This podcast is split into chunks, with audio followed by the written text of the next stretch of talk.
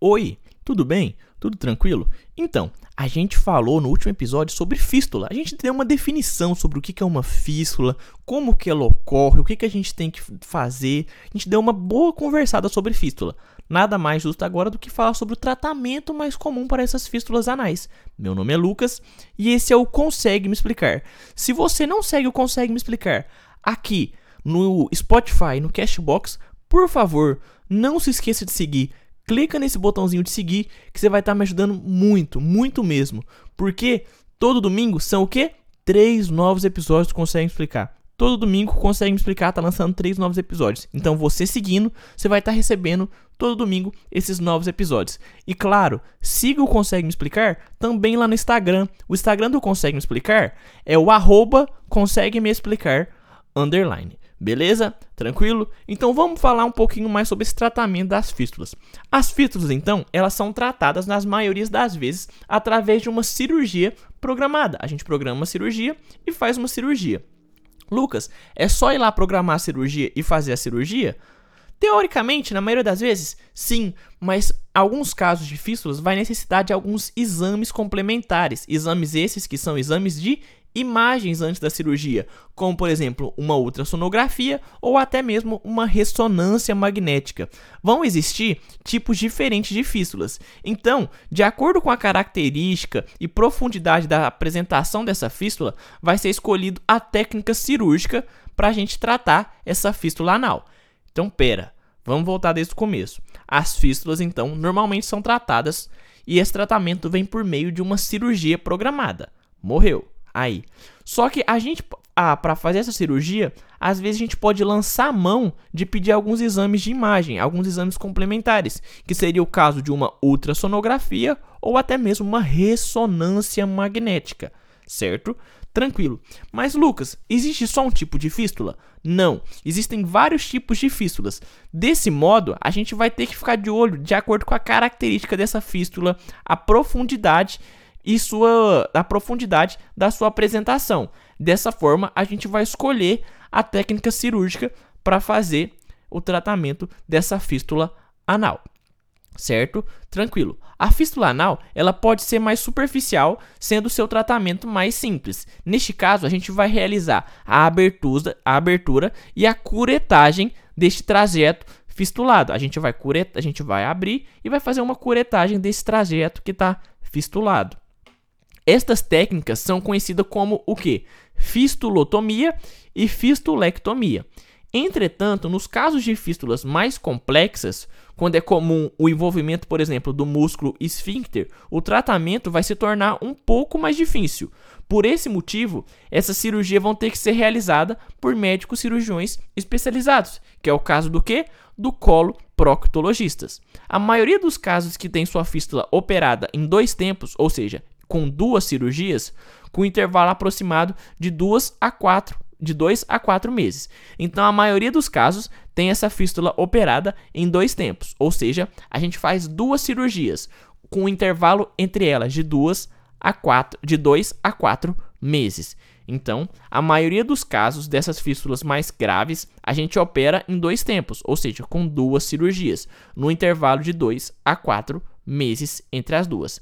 Neste caso, a gente vai aplicar um cordão de fio cirúrgico ou de algodão chamado de sedenho, com vista a facilitar a segunda cirurgia e poupar esse músculo esfíncter que normalmente está acometido nesse caso de fístula anal mais grave. Outro tipo de cirurgia que é utilizado atualmente é o retalho, indicado em determinados casos de maior complexidade ou que envolve uma porção significativa do esfíncter. A recidina, acho que é recidina o nome, esqueci agora. Deixa eu lembrar aqui agora aqui. Agora deu branco na minha cabeça, vocês acreditam? A a recidina, em todos os casos da técnica, é possível. A recidiva, né? Aquela volta. Oxe, estava esquecendo que é essa palavra. Então, a, a volta do processo, a volta dessa fístula, é comum e é possível em todos os casos. Mas ela pode ser minimizado através das recomendações passadas pelo, cirurgi pelo cirurgião. Ou seja, a volta dessa fístula pode acontecer, mas se você seguir as orientações do seu cirurgião, dificilmente vai acontecer isso. Tranquilo? Beleza. Então, sobre fístula anal, era isso que eu queria te falar com você. Mas vamos fazer um apanhado geral? Então, o que é fístula? A fístula em cirurgia a gente vai chamar a fístula de caminho. A fístula normalmente vai ser um caminho que liga uma cavidade a uma região epitelizada, que é o mesmo caso da fístula anal. Então a fístula vai ser um caminho que vai ligar o canal anal até a borda anal. E elas são patologias de difícil tratamento, já que vai ter que ser feito por meio de tratamento cirúrgico, o que pode levar a dor e também levar a pus. A maioria do tratamento vai ser cirúrgico, enquanto estiver saindo pus e a fístula não fecha. Então, a maioria do tratamento é cirúrgico, enquanto estiver saindo pus, a fístula não fecha. Então você tem que pensar o seguinte: a gente vai tratar de forma cirúrgica, mas enquanto essa fístula estiver saindo pus, se estiver saindo pus no caso, essa fístula não vai fechar. Tranquilo? Até aí, beleza. Então, o que é fístula? No termo médico, no termo cirúrgico, a fístula é um caminho. É geralmente a, geralmente a fístula vai ligar uma cavidade a uma região epitelizada. Até aí, tudo bem, né? Mas Lucas, você falou para mim do tratamento, você falou que tem aquele tratamento com nome difícil, a fustulotomia e a fistulectomia. Você poderia me explicar? Ó, a fistulectomia vai ser o seguinte: vai ser quando você vai abrir todo o trajeto da fístula, você vai retirar o tecido doente, aquele tecido que está sofrendo um debridamento, e vai fazer uma sutura no fundo. O que, que vai fazer isso? Então você vai, abre a fístula, retira todo aquele tecido doente, aquele tecido de debridamento, faz uma sutura no fundo e você vai criar um machucado para que aquela região da fístula se feche por segunda intenção, por cicatrização por segunda intenção. Por fim, você vai dar pontos naquele local que se abriu, principalmente na parte mais externa. Você não fecha uma fístula, você vai estimular a cicatrização por segunda intenção dessa fístula.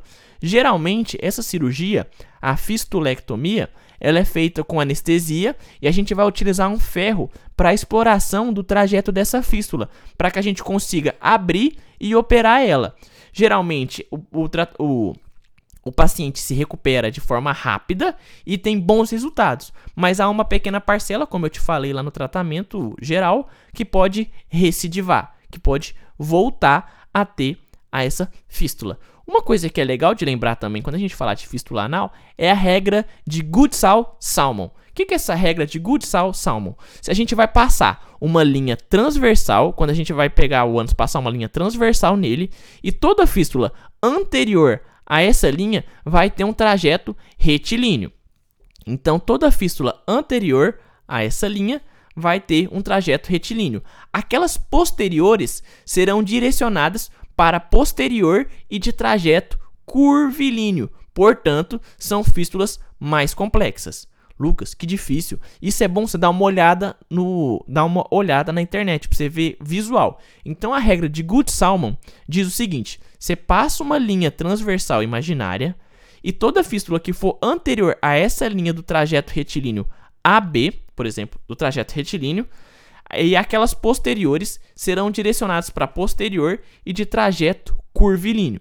Então, as fístulas anteriores são retilíneas e as fístulas posteriores são curvilíneas, sendo que as fístulas curvilíneas são fístulas mais complexas. Pensa uma coisa curvilínea, é muito mais complexo. A gente pega mais tecido, a gente pega mais elasticidade da pele. Então, as fístulas anteriores, de acordo com a regra de Good-Salmon, Good-Salmon, elas são retilíneas e as fístulas posteriores são curvilíneas. Beleza, tranquilo. Em relação à fístula anal, eu acho que era isso que eu queria falar com você. Lembrar dessa questão dessas fístulas, lembrar que, que é a definição de uma fístula para para cirurgia mesmo. Fístula nada mais é do que um caminho, e no caso dessa fístula anal vai ser o caminho, vai ser o canal anal até a borda anal. Então a gente tem que ter uma atenção a esse tema. Eu espero ter te, ter te ajudado de alguma forma. Muitíssimo obrigado pela sua atenção. Não esquece de clicar nesse botãozinho de seguir para você não perder todo domingo os três novos episódios do Consegue Me Explicar aqui no Spotify e no Cashbox. E claro, não esquece de seguir o Consegue Me Explicar lá no Instagram. O Instagram do Consegue Me Explicar é arroba consegue me explicar underline. Arroba consegue me explicar underline. Eu espero que você esteja bem e conte comigo para o que você precisar. Um muito obrigado pela sua atenção. Um beijo. Valeu. falou e fui!